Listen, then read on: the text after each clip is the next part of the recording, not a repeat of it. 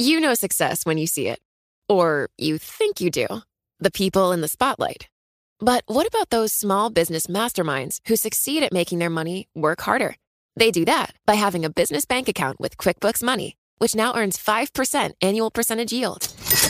Making your money work as hard as you do? That's how you business differently. Learn more about QuickBooks Money at quickbooks.com slash 5APY. Banking services provided by Green Dot Bank, member FDIC. Only funds and envelopes earn APY. APY can change at any time. Collaborate for a greener future at the Bloomberg Green Festival, a groundbreaking celebration of the thinkers, doers, and innovators leading the way. From design and culture to technology, science, and entertainment. Hear from inspirational speakers and immerse yourself in climate solutions. July 10th through 13th in Seattle. Title sponsor Amazon. Official airline Alaska Airlines. Get 20% off using promo code radio20 at bloomberglive.com slash green festival. Le entregamos todo lo que necesita saber para comenzar el día. Esto es Bloomberg Daybreak para los que escuchan en América Latina y el resto del mundo. Buenos días y bienvenidos a Bloomberg Daybreak América Latina. Es viernes 21 de abril de 2023. Soy Lucía G y estas son las noticias que marcarán la jornada. Los futuros estadounidenses y las bolsas europeas se tambaleaban esta mañana en medio de unos resultados empresariales dispares y mientras los operadores analizaban los últimos datos en busca de pistas sobre las perspectivas de inflación, el crecimiento económico y la senda política de la Reserva Federal. Los nuevos fondos de cobertura más grandes están recaudando dinero a niveles no vistos desde antes de la pandemia, con al menos cuatro nuevas empresas preparadas para superar los mil millones de dólares a finales de año. Oficiales de la Reserva Federal respaldaron una nueva subida de tasas, al mismo tiempo que insinuaron la necesidad de hacer una pausa pronto. Las tensiones bancarias fueron evidentes, ya que los préstamos de emergencia de la Reserva Federal aumentaron por primera vez en cinco semanas. El repunte económico de la zona euro se afianzó en abril gracias al inesperado avance de la actividad del sector de servicios, y a que las perspectivas empresariales resistieron las recientes tensiones bancarias. El PMI compuesto subió a 54,4 puntos. Siguiendo por América Latina, Chile presentó su esperada política de desarrollo del litio, que permite al Estado asociarse con empresas en proyectos mineros. En un primer momento, la empresa estatal Codelco suscribirá a socios para nuevos contratos. Posteriormente, esa función será asumida por una empresa nacional dedicada al litio.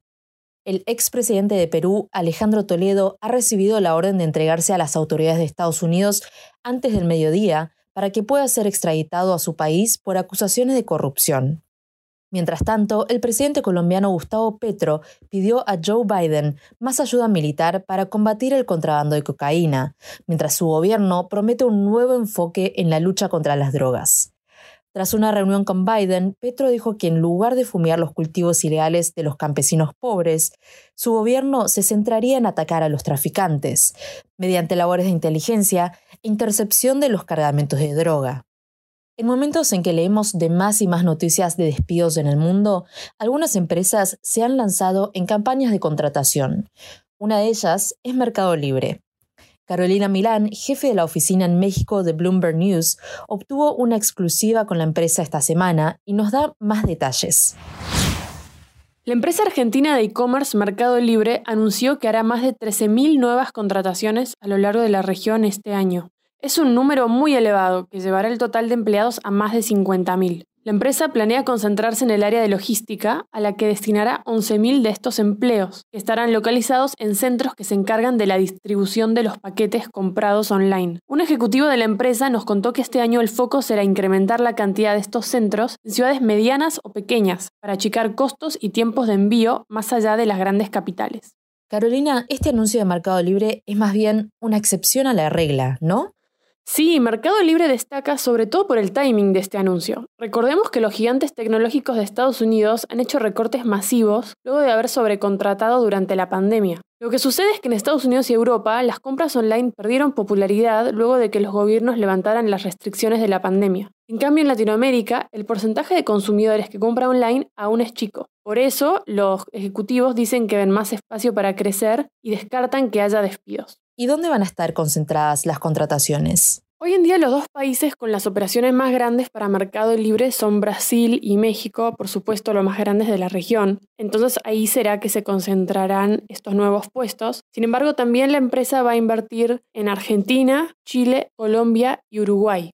En los últimos años le ha dado más foco en inversión a los países de los Andes y esto se ve reflejado en estas contrataciones también en Chile y Colombia. ¿Cómo le ha ido, Carolina, en sus resultados financieros? La verdad es que cuando reabrieron las economías luego de la pandemia, dejaron de haber estas restricciones de movilidad, algunos analistas tenían algunas dudas sobre cómo iba a mantener la empresa el momentum que había empezado con la pandemia y las ventas online. Pero la realidad es que lo que hemos visto es que las, compras online para Mercado Libre se han mantenido muy muy firmes. Con las ventas que continúan creciendo, los ingresos superaron los 10.500 millones de dólares en 2022, casi un 50% más que el año previo, y solo el año pasado la empresa envió más de mil millones de paquetes. Lo que hemos visto es que los inversionistas se han volcado sobre las acciones de la empresa y han subido casi un 55% este año, bastante por arriba de la rentabilidad del 16,5% del, Nasdaq. Otro dato a tener en cuenta en adelante sobre la empresa es sobre la pata eh, de fintech, de servicios financieros, que algunos analistas ya empiezan a, a decir que podría generar más de la mitad de los revenues de la empresa, que por ahora siguen siendo concentrados en el mundo del e-commerce. Y para terminar, se viene un fin de semana lleno de deportes. El domingo se espera que más de 45.000 corredores se alineen para el Maratón de Londres. La Fórmula 1 regresa a Bakú para el Gran Premio de Azerbaiyán y en la primera ronda de los playoffs de la NBA, los 76ers les abrieron una ventaja de tres juegos sobre los Nets. El equipo de Filadelfia tendrá la oportunidad de liquidar el tema mañana. Eso es todo por hoy. Soy Lucía G. Gracias por escucharnos. Para conocer todas las noticias que necesita para comenzar el día, revise Daybreak en la app Bloomberg Professional, donde puede personalizar las noticias que desee recibir. También puede suscribirse a la versión solo audio en Spotify, Apple Podcasts o la plataforma de su preferencia. Eso es todo por hoy. Escuche de lunes a viernes Bloomberg Daybreak.